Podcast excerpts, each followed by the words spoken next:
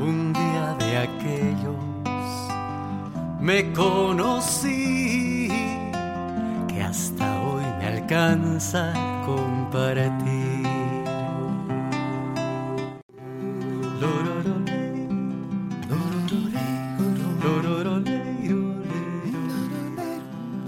Empezamos entonces este nuevo episodio del podcast Millontes Voces para el Bienestar Integrativo que tenemos que hemos creado con Ale. Em, este ya es el episodio 36 y es un episodio muy bonito y muy especial porque estamos saliendo un poco de, de la lógica que hemos estado aplicando en, en, en los otros episodios.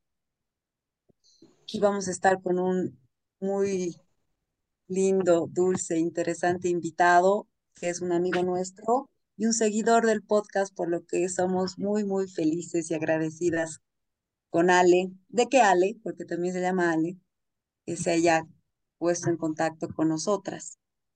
Em, este episodio lo hemos denominado Rehabilitando mi cuerpo desde la alimentación, la historia de Alejandro Maldonado.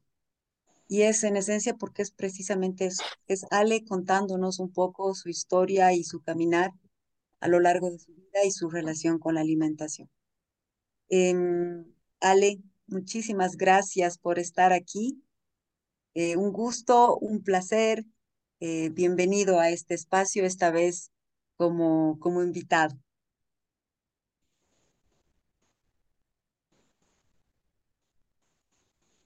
La idea. Ale, no ¿estás hablando? Sí, no sé si estás hablando. Sí, se ha quedado congelado, creo.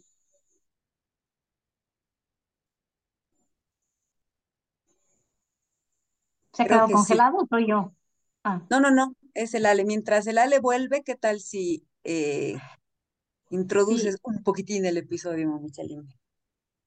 Sí, creo que el episodio de hoy es especial, em, no solamente por los temas que nos va a contar Ale, ¿no? que son temas profundos que ha querido compartir con, con nosotras en este espacio, sino también es una historia que nos habla de tener el coraje de cuestionar lo conocido, ¿no? De cuestionar tal vez incluso esas creencias tan arraigadas que tenemos y de estar dispuestos a navegar en esta incertidumbre que trae el, el soltar el control. ¿no? La relación de Ale con la comida no ha sido siempre sencilla. En algún punto ha sido posiblemente conflictiva, pero al mismo tiempo le ha servido como una herramienta para verse a sí mismo, ¿no? para reconocerse y para empezar ese viaje de regreso a su interior, para rehabitar su cuerpo. Entonces, sí, ah. gracias, realmente gracias, Ale, por vulnerarte con nosotras y compartir tu historia. Como te había dicho en esa reunión previa que hemos tenido, creo que es de una valentía admirable el ser capaces de contar nuestra historia, de compartir estas partes de nuestra vida que nos confrontan con aspectos de nosotros mismos que no siempre nos encanta ver, que posiblemente también nos han generado eh, miedo o vergüenza en algún momento, pero creo que es con esa parte más vulnerable, con esa parte imperfecta, con la que más podemos empatizar, porque es, em, nos devuelve a nosotros los que escuchamos esta libertad de entendernos humanos, ¿no? Y siento que realmente eso es algo muy valioso en un mundo que nos exige perfección y en el que equivocarnos genera tanta angustia. O sea que gracias, Ale, por, por estar aquí. Y me acuerdo que en esa reunión previa nos habías contado sobre un evento puntual en tu vida que ha marcado el cambio, ¿no? Entonces, que me imagino que vas a hablar de este evento. Entonces, ¿qué te parece si empezamos con que nos cuentes un poquito cómo era antes tu vida, o sea, antes de este evento, tu vida y particularmente cómo era tu relación con tu cuerpo y con la comida? Antes de eso era, mm, era mucho de, de olvidarme de mí mismo, así como dejarme en, en un lugar lejano y como en, en último lugar, digamos, algo así. Y, y es ese proceso de, de darme cuenta de que no me sentía bien, de que había algo que en mí no estaba completo, de que yo mismo me, me, me faltaba el respeto, me descuidaba y, no me daba cuenta, yo lo vivía tan normal como, como, como si fuese así, parte, como una costumbre, un hábito de, de, de- que después recién vi que era maltratar al cuerpo era como estar eh, peleado conmigo mismo, peleado con el cuerpo y peleado con la comida, con la alimentación, discutir con la comida, discutir conmigo mismo, con los demás. Siempre era como un, un debate, todo así, la angustia de no saber qué comer o de si lo que comía estaba bien o no. Eso en la parte de alimentación. Y eso, como les dije a ustedes en la, la reunión previa, y lo comparto, eh, se, se movía en todos los ámbitos, en relaciones personales, en pareja, en familia, eh, en el trabajo. Entonces todo era un, un autodescuido, digamos, algo así. ¿Qué, qué, qué era lo que, o qué entiendes por descuido? ¿Qué significa más o menos? Si nos puedes dar algún ejemplo. Pondría el ejemplo de, de creerle demasiado a la mente, de creer que lo que me decían o lo que yo creía por fuera, por la parte, eh, por lo que leía, por lo que escuchaba de las personas, poner la razón y la verdad en, en los demás. Entonces, eso para mí ahora es descuidarme, que me descuidé mucho tiempo y ahora cada vez menos, eh, un poquito menos gradualmente. Y, pero era ese descuido de, de escuchar mucho afuera, de poner mucha razón y verdad afuera y no en el interior, en lo propio. Desescucharme, así, así más o menos lo, lo pondría también. Desescuchar al cuerpo. ¿Y Ale, cómo, nos cómo era? dale, dale. No, dale, dale tú, tú, tú. yo. Um, nos comentabas igual cuando nos reunimos un poco este, esta relación que tenías con tu, con tu alimento pasa por una búsqueda, digamos, ¿no? Y una experimentación de distintas formas de alimentación. ¿Puedes contarnos un poco más al respecto, Ale, porfa? Sí. Em, comencé, o sea, me imagino que es la parte de la historia de todas las personas, de vida y de experiencia, de mm, creer que lo estamos haciendo bien y como que en ese momento todo es adecuado, todo está bien, todo es correcto. Y luego recién nos damos cuenta de que hay cosas que o no nos hacen bien o no hacen bien al entorno entonces yo me he dado cuenta de eso, de que, por ejemplo, en mi alimentación con la carne, eh, no me llegaba a gustar del, del todo. Una vez que me quedó grabada de comer carne podrida en mal estado, era como no había más que comer porque estábamos en el Alto Beni y no había elección, entonces era o comer eso o, o- o nada. Y lo asumí así como, como una necesidad y desde ahí empecé a como discutir con la carne, a pelearme con, con la alimentación omnívora, digamos. Entonces, eh, mi intención era ser vegetariano desde ese momento, pensar que con eso iba a resolver esa relación, esa discusión con la alimentación, con la carne.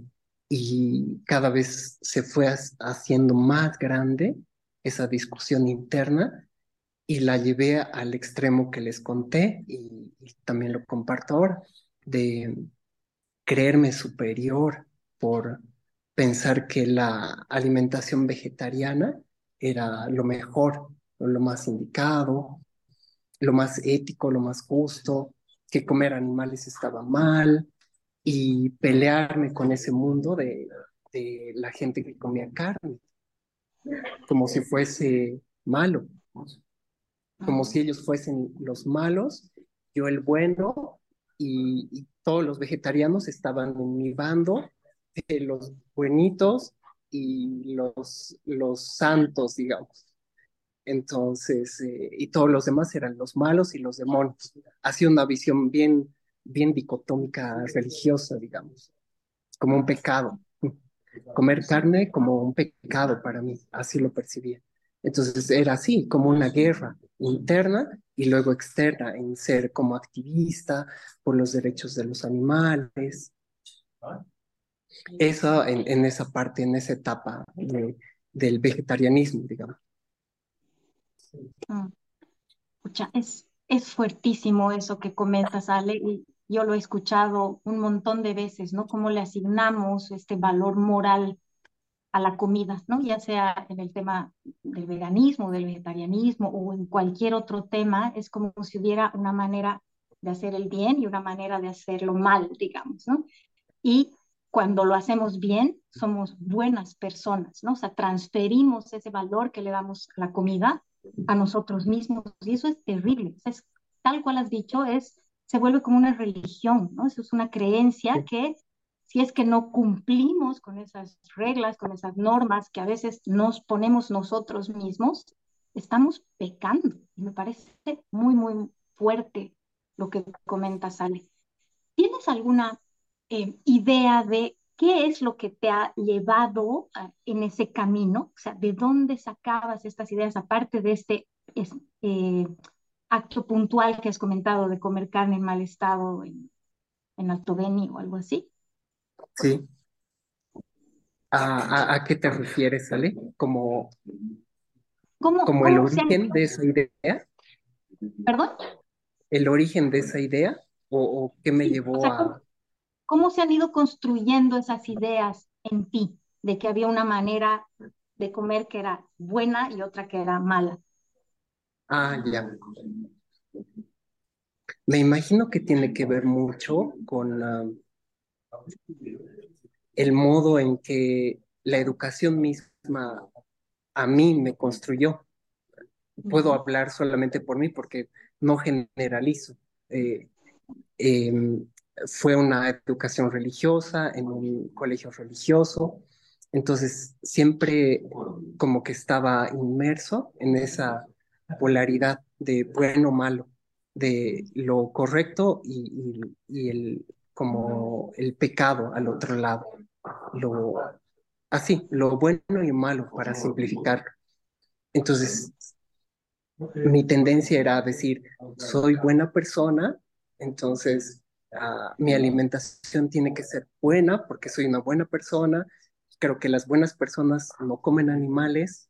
Entonces, ahí se fue construyendo toda esa parafernalia mental y emocional también de pensar que hay una forma correcta de comer, la única, y así ponerme por encima, y ahora puedo decirlo así, eh, sin vergüenza y sin culpa, porque en ese momento fue así. Yo me creía superior y, y decía, no, el veganismo es la salvación del planeta, de los humanos y, de todo y los que están al otro lado son los que quieren destruir el planeta y a los animales y todo. Ale, ¿y por qué crees tú que eso ha sido tan complejo y al parecer un poco dañino en tu vida? Porque, por supuesto, hay personas que optan por el veganismo, pero tienen una relación sana y linda con esa decisión, ¿no? Su decisión ha venido desde otro lugar, desde otro espacio, y es algo con lo que conviven en paz y les aporta el bienestar. ¿no? Pero en tu caso, por lo que nos comentas, no era así. Entonces, eh, más allá de esto, ¿no? De esta sensación que tú decías, yo me sentía superior y ahora me doy cuenta que eso no era bueno. ¿Qué más había alrededor? ¿Por qué esta, esta decisión de ser vegano, digamos, estaba afectando a, tu vida en distintos aspectos? Según yo, porque lo planteaba así, desde la confrontación, desde yo contra el mundo. Yo quiero resolver los problemas del mundo, me los cargo encima y quiero salvar al mundo, quiero un mundo mejor. Entonces, creo que eso es lo que el, el punto de partida, que era como la receta para el desastre, algo así. Porque era empezar como desde la confrontación, desde la pelea y pensar que así iba a resolver las cosas, como un guerrillero, digamos, de la conciencia y de la alimentación y un revolucionario. Entonces, eh, idealismo, es, es, una forma de idealismo político, social, eh, hasta espiritual. Entonces, partir de esa idea de revolución es como eh, me voy a oponer al orden que existe y, y voy a, yo lo voy a revertir, algo así. Entonces, por eso me imagino que hay personas que no empiezan el vegetarianismo o el veganismo desde esa confrontación y por eso lo llevan con calma, con tranquilidad, como dices. Y Ale, ¿qué, qué pasó? ¿Qué cambió? ¿Qué evento ha dado la vuelta a tu, tu ah, pensamiento en ese momento? Eso es clave. Mm. Creo que han sido una cadena de eventos, varios. Primero comenzó con una, una parálisis facial, que fue el 2005, más o menos. Ahí ya empecé a cuestionar que no estaba nutriendo bien el cuerpo, estaba muy estresado, vivía peleando en familia y hasta con los amigos en el trabajo. Y luego ver que mi comportamiento alimentario era como hay este término y este concepto que nos sirve, la ortorexia de, lo que hablamos con ustedes. Tal vez las personas no lo conocen, lo aclaramos un poquito. La ortorexia es pensar que hay solo una forma correcta de alimentarse. Entonces, implantarla casi como una obligación, como un dogma. Entonces, eh, voy a comer a tal hora, tal alimento, todo así muy rígido, muy estricto, muy esquematizado. Esa es la ortorexia. Y muchas personas las, ah, lo, lo, llevan a cabo, lo llevan en, la vida y es como volverlo así, como un, un hábito que influye hasta a nivel mental, a nivel psíquico, emocional y físico, ni qué decir. Entonces, eh, ese fue un punto clave, esa parálisis. Luego ver la, mi ortorexia, eh, que estaba, estaba activa, y yo misma me la diagnostiqué, no, no busqué así como ayuda y, y consultar. Y yo me di cuenta de que mi relación con el alimento estaba siendo nociva. Y luego lo que les conté, lo del 2016, que fue la parálisis facial, o la parálisis facial y además el ACV, el, el accidente cerebrovascular, que también fue un, un examen, como les dije, un renacimiento, morir y renacer para ver qué quería hacer para adelante, hacia dónde quería dirigirme en mi relación con el cuerpo, con las emociones y con la mente.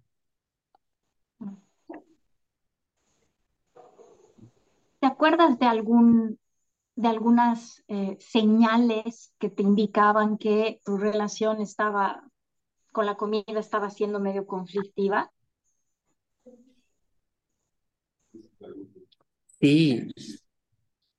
em, veía, sentía más que ver o, pensar, sentía que todo el mundo estaba en mi contra. Me ponía a mí como víctima y que todos los demás estaban en mi contra. Mi esposa, la gatita que nos acompañaba, mi familia, mis papás, mi hermano. Y yo decía, Al, algo, o sea, yo estoy bien, me siento, siento que estoy con, con una buena predisposición mental, emocional, y siento que algo en mi biología o en, en mi cerebro está así desconfigurado o desalineado. Ahí empecé a investigar y me di cuenta de que como el intestino es otro cerebro o el sistema intestinal, porque son dos, em, hay una, cuando hay una deficiencia del trabajo intestinal, también hay, hay esto, ¿no? El, sentirse como víctima de, de las situaciones externas, creer que todo está en contra de uno, eh, viene la depresión, que también la pasé, eh, vinieron eh, el ataque de ansiedad, ataques de ansiedad, dos que tuve, dos episodios, el ataque de pánico, que es, es lo mismo, es muy similar, y creo que la gente también lo conoce porque ahora están siendo más, más continuos, están habiendo más casos, y fueron síntomas así que me alertaron de que algo a nivel biológico y fisiológico no estaba funcionando. Y ahí entonces vi que estaba comiendo demasiada galleta, demasiado azúcar, demasiado pan. Eh, dejé, como había dejado las carnes, trataba de suplir eso con lácteos, pero me excedía. Entonces ahí me di cuenta de eso, de que ya estaba algo como desajustado. Ale, cuando hablas esto de la, igual de la ortorexia, digamos, ¿no? Mm, ¿Qué sentías si no comías lo que creías que tenías que comer? Tenías una idea de decir, tengo que comer esto. Y si no lo hacías, ¿qué, qué pasaba? ¿Qué sentías? ¿Qué pasaba en tu cuerpo, en tu mente, en tus emociones? Es excelente pregunta, porque sentía como, sentía me sentía disminuido en relación a los demás, como si estuviese mentalmente en una competencia. Entonces, el que come correcto es el que gana la carrera, algo así. Entonces sentía que no comer lo correcto, fallar en mi alimentación, en mi dieta, era así como perder la carrera. Con los demás y digamos que conmigo no, o sea, no era una competencia conmigo, era una competencia con el mundo. Por eso me imagino que era tan abrumador, porque mi, mi contrincante era el mundo, digamos.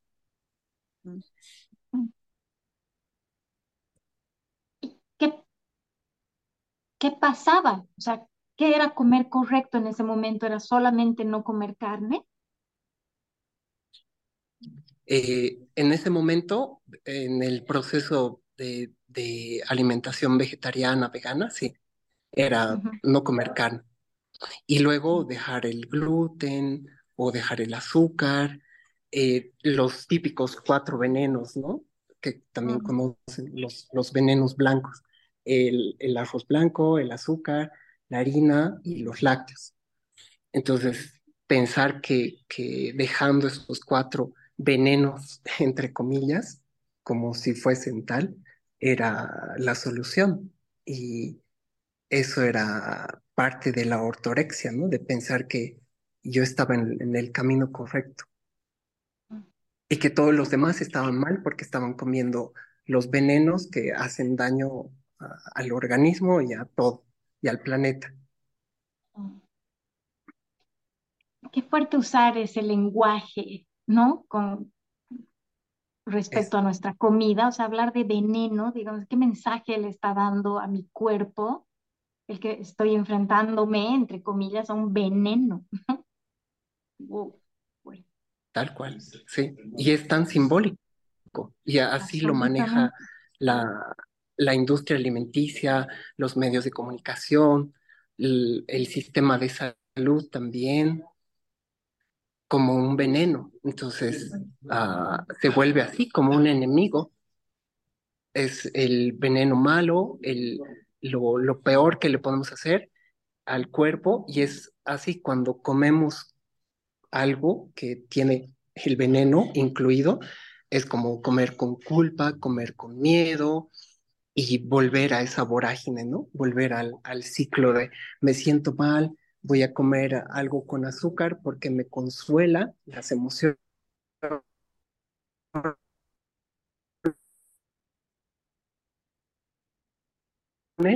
y me hace sentir un poquito menos mal, ver a la ansiedad hasta que uno lo detiene. ¿Qué pasa después, Ale? Seguí contándonos. O sea, ¿cómo pasas de esa sensación, de esas sensaciones de lo que tú llamas que veías que era anorexia, pasó el ACV? ¿Qué, qué hizo en ti y qué, cuál fue los siguientes pasos en tu camino con el alimento a partir de esto? Con el, con el ACV, sobre todo, ahí me di cuenta de que era así, o sea, era debido a muerte. O decidía cambiar en todo, en, en emociones, en pensamientos, dejar de, por ejemplo, de debatir. Eh, entré en las redes sociales mucho en exceso a debatir sobre la alimentación, sobre el vegetarianismo. Había un grupo que se llama, hasta ahora creo que hay, el movimiento por la extinción voluntaria de la humanidad.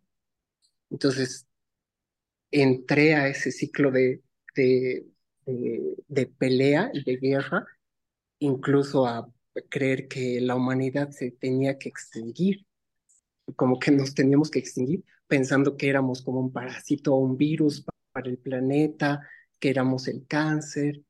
Entonces, todas esas ideas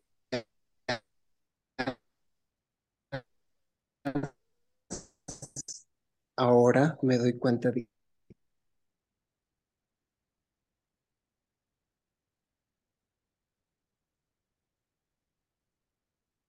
¿Le? ¿Se ha cortado o soy yo? No, no, no, se ha cortado. Toman y se vuelven. ¿Me escuchan? Te cortaste un poquitito, si puedes repetir quizá los últimos 30 segunditos, por favor. Claro, sí, sí, sí.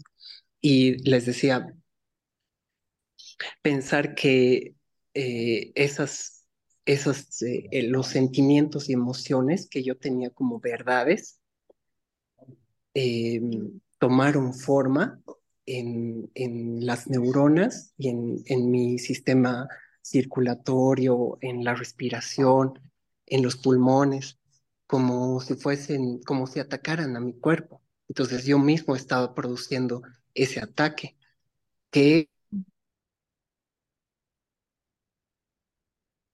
es la, la explicación que les conté.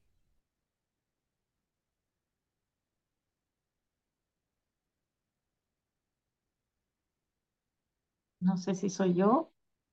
No. No. Ale, Ale, Ale, ¿estás ahí?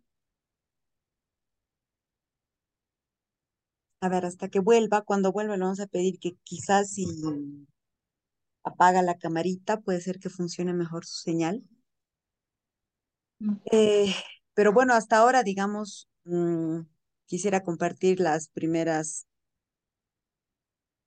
impresiones emocionales, sensoriales que tengo un poco con lo que él está compartiendo con nosotros y nosotras, ¿no? Em, ahí va, ahí va. ¿Ale? No, se cortó. Se acaba de cortar. va a volver a entrar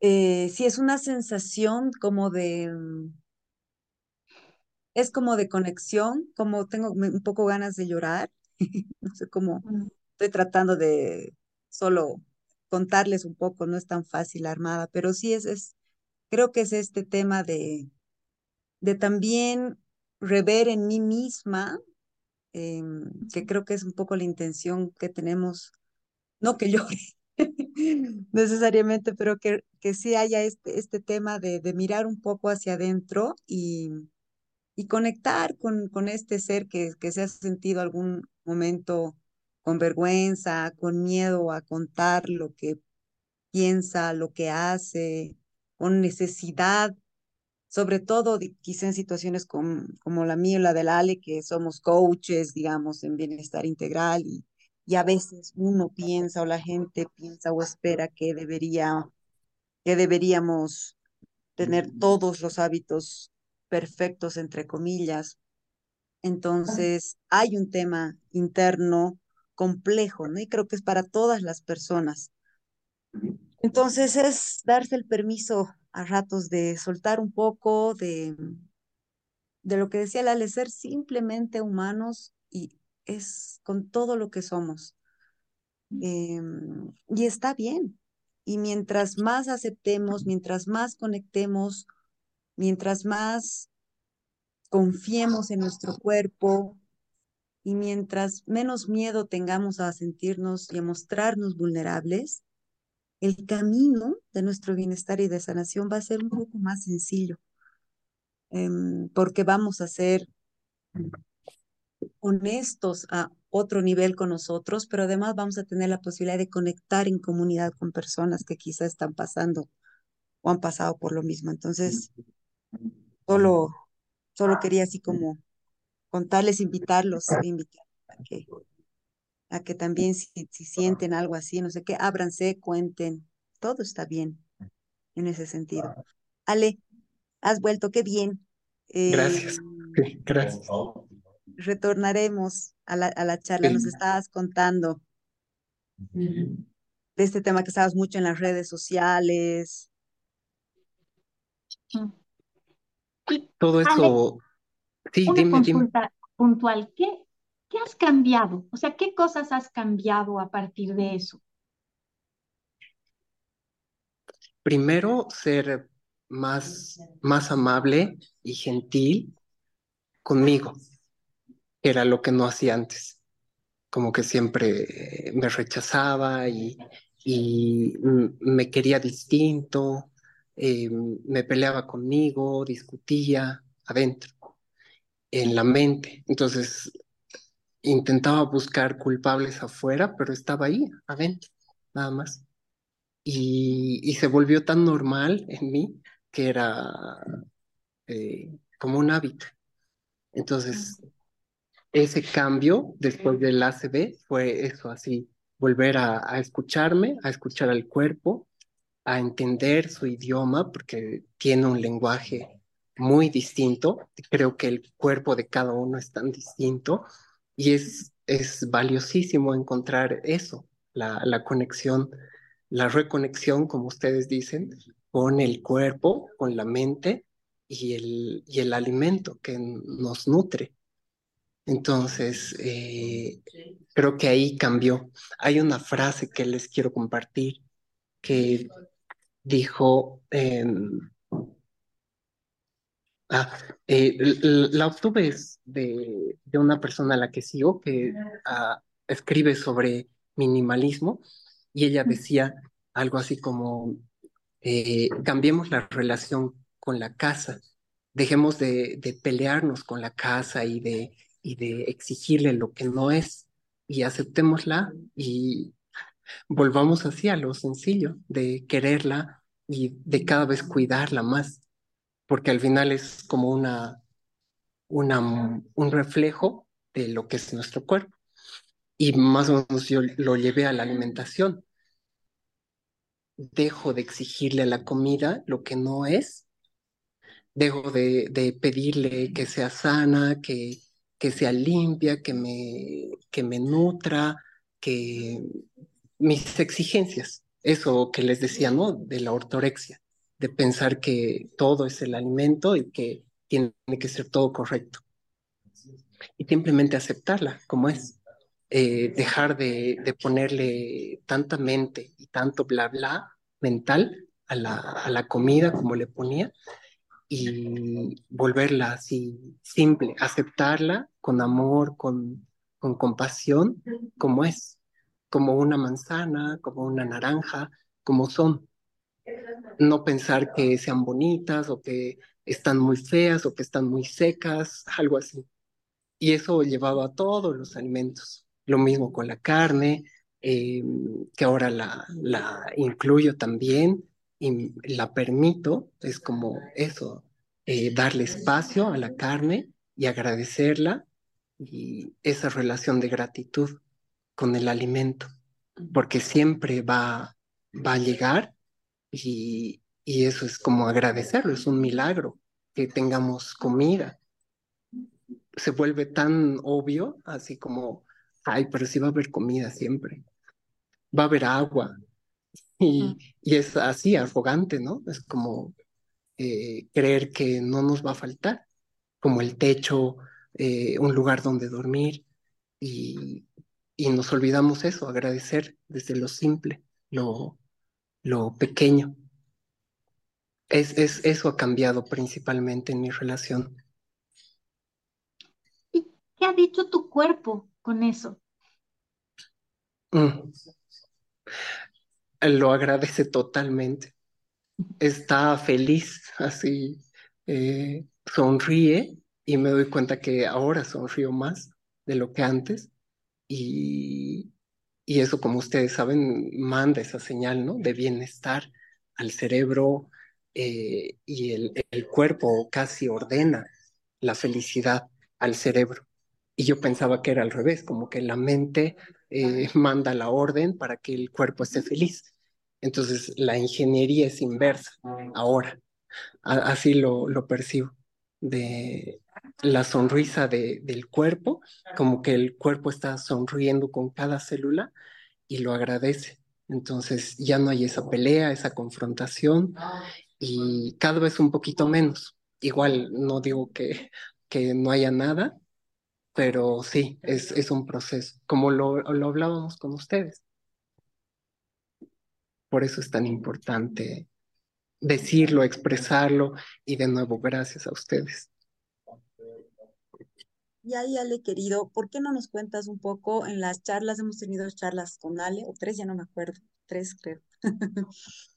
y nos contabas un poco de, de este proceso tuyo que ha sido muy del cuerpo, pero que también te he invitado, porque te gusta mucho la filosofía, a ir como dándole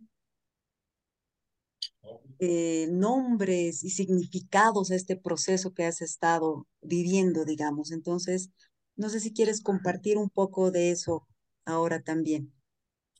Sí, sí, me encanta porque mm, ese es otro de los cambios que, que hice desde hace unos años. Eh, lo que les decía, yo le digo ritualizar la relación con la comida. Entonces, eh, se vuelve un, un ritual, un, proceso en el que me relaciono con calma con el alimento. Es como que respirar, yo respiro y cierro los ojos cuando estoy comiendo. Y también el ritual de la cocina es como volver a, a cocinar, a preparar el alimento, agradecerlo desde, desde que está cociendo o desde que lo compro, eh, si, si cultivo alguna hierbita, eh, agradecerla al cosecharla, eh, en el proceso de, de, preparado también. Entonces se vuelve un proceso más, más amable con uno y con el alimento mismo. Y es simplificarlo. ¿Qué me decías? No, perdón, pensé que habías terminado y quería preguntarte cómo ha impactado esto en tus vínculos, en tus relaciones con, con afuera, ¿no? Sí, sí.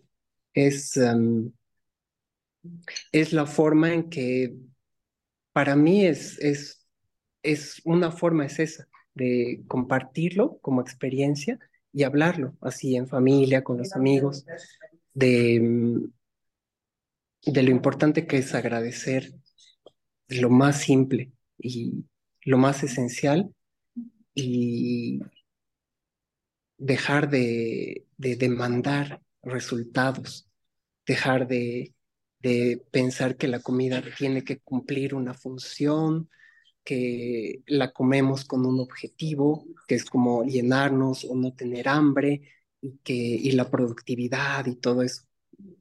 Entonces, en mis vínculos lo veo así, como inspirar a, que la gente también lo vea, lo sienta así, y eh, a tener vínculos más armónicos, más, más uh, de honrar, honrar como en el ritual de la alimentación estoy honrando a la comida, también es honrar a las personas, a los animales, a la tierra, a las plantas, a respetar a cada quien en su, en su libertad de decisión, a no tratar de, de convencer a alguien de, de qué es lo correcto para mí, de poner fórmulas o recetas y así aprender a escuchar en silencio, a callarme y a, y a cuando piden consejo, sí, darlo.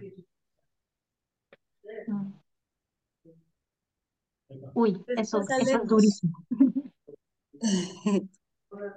Pues nos contabas, no sé, igual si quieres compartir ahora o, o no, algunas cosas, ¿no? Nos decías esto de eh, el tema de que el alimento puede estar vacío o no está vacío y qué significaba esto para ti, o esto que nos decías, ¿no? Así como quién come a quién, así algunas como preguntas o frases que Ale nos compartía que estaban relacionadas a, a este su propio proceso de, de indagación, digamos.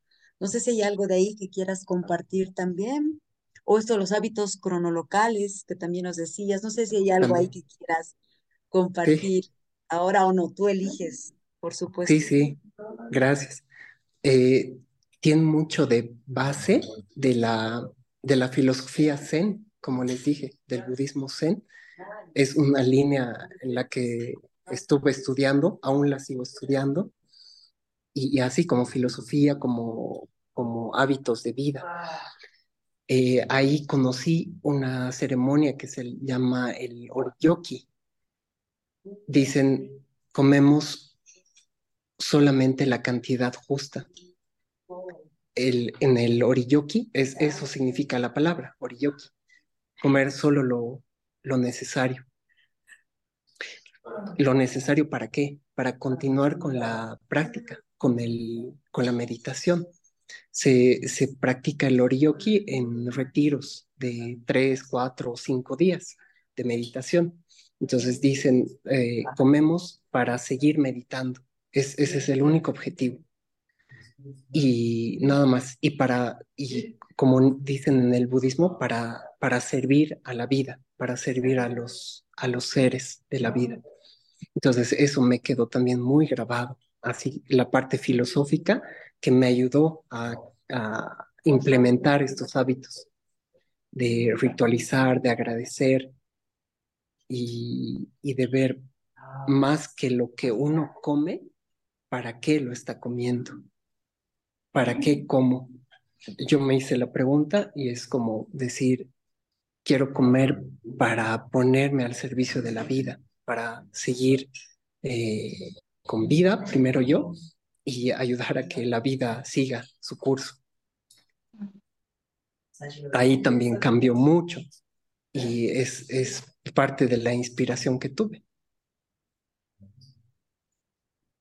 Claro, aquí, o sea, me gusta lo que nos vas contando, ¿no? Es- estos procesos y caminos que cada uno y una de nosotras tenemos que pueden ser tan absolutamente únicos eh, y que en tu caso te han llevado a este acercamiento al, al budismo y que en eso estás tú encontrando esta paz, esta relación más bonita, como decías, más amable con el alimento y contigo y con el resto. Eh, cada quien tendrá su proceso, ¿no? Su encuentro, su lo que fuera, digamos, que puede ser totalmente diferente, alejado de la religión, no sé, puede ser eh, absolutamente diferente, pero no por eso deja de ser absolutamente valioso e importante en su propio proceso, ¿no? Creo que eso es también algo bonito de sacar de, esta, de, de la historia que nos estás contando, ¿no? este cambio que hiciste de querer que todos tengan el tipo de alimentación que tú creías correcto, a decir, a respetar las decisiones y los procesos de cada persona y esperar que cada persona tenga procesos que le hagan bien, que aporten a su bienestar y ya está, digamos, ¿no? Y eso puede ser súper variado. Em, entonces, eso me parece bonito también de rescatar de esto, de esto que nos estás contando. No sé, no sé qué opinas, no sé si, si, si es un poco eso también como una reflexión eh, en esto o qué dices. Sí, porque es, es gran parte de lo que les decía, de honrar primero la, la diversidad, de que en cada persona o en cada ser eh, funciona de una manera distinta. Y a la vez uh, que uno aprende a, a, tener esa relación más, más gentil con el alimento y con uno mismo, eh, el mundo mismo va transformándose porque ya no hay una intención de confrontar, de cambio, lo que les decía, de, de hacer una guerra así contra, contra lo impuesto.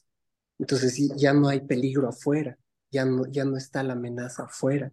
Estaba adentro, mío, en este caso, y en cada persona creo que hay algo de eso. Entonces, que, que esta sea la oportunidad para inspirar a eso, a que de, dejemos de vernos como enemigos a nosotros mismos y, a, y afuera los enemigos van a desaparecer porque son imaginarios. Y Ale, ¿qué viene ahora?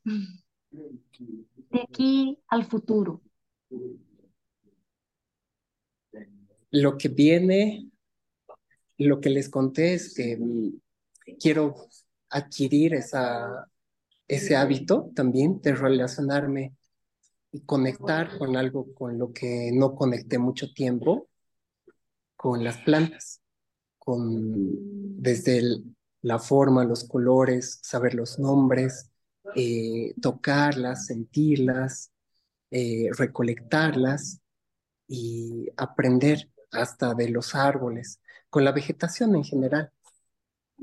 Igual lo llevaría a otras áreas, ¿no? Como, como las aves y, y animales, pero ya sería expandirme demasiado. Entonces, por ahora sí, como que quiero conservarlo en las, en las plantas y ver eso, conocer, porque me parece que ahí eh, mi ignorancia es vasta en plantas, entonces eh, quiero como resarcir es volver a, a, abrirme a conocer y dejar un poco eso, ¿no? De, del, de lo mental y eso, volver a, a lo simple. Al, al, contacto con las plantas, con, con la vegetación, lo verde, las hojas las flores. Ese es un pequeñito paso así que, que quiero dar en esta época y que estoy empezando a dar ahora estando aquí en la Isla del Sol. Ya mi relación está cambiando. Así que también quiero transmitir eso a ustedes y a las personas que están acompañándonos. querido, no sé si hay algo más que quieras compartir o no sé, algo que quieras resaltar de lo que nos has contado, algo que sientas, compartir que no ha salido hasta ahora. Ah, ¿qué más? Hay una frase, o dos frases, que si me permiten, eh, las voy a leer. Hay una que dice, eh, las encontré justo eh, en la preparación para, para para la charla de hoy, dijo, escribió Eduardo Galeano, dijo, quien no tiene miedo al hambre, tiene miedo a la comida.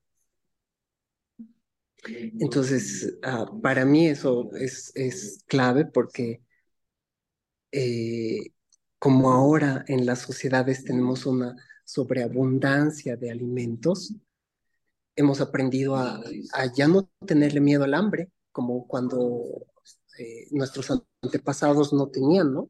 La, comida o, el agua o tenían muy poco y, no tenían tanto para elegir.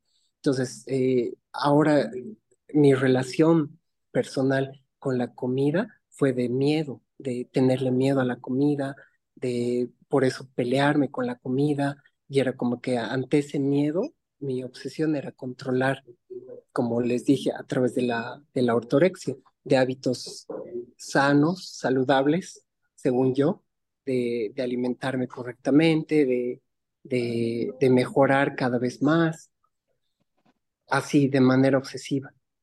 Y siento que estamos volviendo a, ahora en esta etapa con ustedes. Veo eso en los programas en, del podcast, que mm, estamos volviendo a alimentarnos sin miedo, a no tener miedo ni al hambre ni a la comida. Ningún, ningún extremo. Eso me parece clave para, para esta época y de que va a haber alimento, siempre hay, nos vamos a dar modos de cultivar o de, de inventar alimentos y, o alimentarnos del sol, del aire y el agua, o simplemente ya no tenerle miedo a la comida. Así, si, si aparece una hamburguesa, ya no le temblamos de miedo y de terror como yo le tenía miedo antes, o a las papas fritas, por ejemplo, y ya no, simplemente es como agradecerlas y, y darles la bienvenida. Ocha, qué cambio tan profundo, ¿no? Que, que debe sentir también tu cuerpo, o sea, esa confianza, por supuesto que le impacta a tu cuerpo y lo debe dejar absolutamente sereno. Y eso para yo siento que es valiosísimo, o sea, una de las cosas que a mí me ha llevado a cambiar el enfoque de cómo abordaba el tema del bienestar y la salud, precisamente son historias como la tuya, Ale, que he escuchado muchísimas, ¿no? Historias de terror a la comida, de rechazo al cuerpo, de una hostilidad muy fuerte, ¿no? principalmente mujeres que, que vivían esto. Y a mí me parece valiosísimo que tú como hombre lo cuentes también, porque estoy absolutamente segura que hay muchos hombres teniendo esta, este mismo conflicto que tienes tú y es una pena que ahora en la, en la sociedad este tipo de, de comportamientos o casi obsesiones incluso se vean como cuidarse, ¿no? Como se, se alaben, se, se promuevan como esto esta persona se está cuidando, ¿no? Está cuidando tanto su alimento y eso le hace bien, y no siempre, ¿no? No siempre. Muchas veces hay un sufrimiento interno muy grande que, que en realidad no nos está desconectando de quienes somos y nos está impidiendo habitar nuestro cuerpo como merecemos habitar. Así que gracias, Ale, a mí me, me ha parecido una historia muy valiosa la que has compartido contigo y y celebro mucho tu valentía de hacerlo, porque sé que no es fácil. Sí, es, es difícil. Y como les dije en, en las, los encuentros previos que tuvimos con ustedes, es, es un tema que todavía me da vergüenza hablarlo. Ahora aquí delante de gente, aquí mismo, en el hotel, y, y así como que hablarlo y abrirlo, porque creo que nos habita a todos es, como dicen, los traumas o las heridas son colectivas, no están en, en solo yo y yo soy el único loquito que ha tenido estos problemas y, estas situaciones, eh, está en todos, está en nuestras familias y como es un tema tabú todavía, eh, esa relación, entonces no lo hablamos y, simplemente lo vivimos así como, eh, como natural, como normal, ¿no? Yo te quiero leer aquí tres comentarios que tenemos. Eh, uno dice, Daniela, saludos, me alegro mucho que hayan invitado a Eric, Ale. Estuve en ese proceso, la parte fuerte, así que me alegra mucho todo lo que está dando. Eh, y Daniela también mm, dice, también comer sin pretensiones es agradable, pues cargamos muchas exigencias en la comida, hay mucho ego también allí. Wow, qué fuerte, eso sí.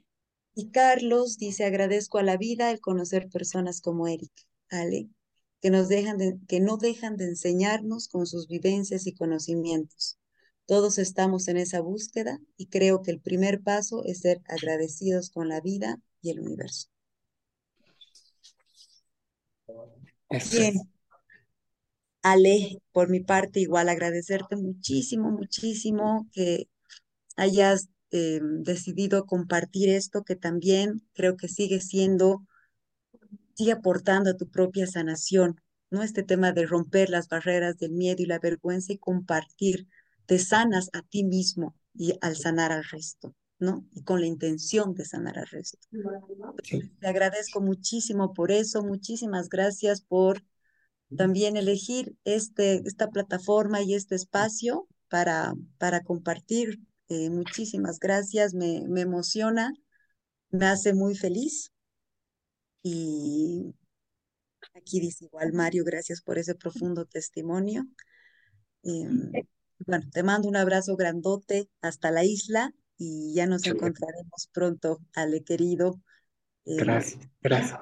Por mi parte, un abrazo a todos, a todas. Muchísimas gracias los que han estado aquí presentes eh, en vivo escuchando este episodio y a todos y todas las que van a escuchar también más adelante. Un abrazo y un beso grande a los, a, la y a Ale que están aquí presentes. Lindísimo. Gracias, Ale. Yo también te agradezco, también me despido, va a ser hasta un próximo episodio y no sé si tú quieres cerrar con algo. Eh, otra vez les agradezco a ustedes. Es mutuo el agradecimiento y a las personas que nos acompañan también ahora, a quienes están aquí físicamente, que me están acompañando, me, me impulsan también, mis amigas. Y gracias, porque sí, eh, estamos entre todos así, eh, dando pasitos y como dicen, armando el puzzle, que todos tenemos una piecita, ¿no? Nadie tiene la razón absoluta y entre todos armamos eh, eso, que es eh, una, una vida mejor para todos y todas. Gracias. Un abrazo grande. Hasta la próxima. Chao, Gracias. Me conocí que hasta hoy me alcanza compartir Lord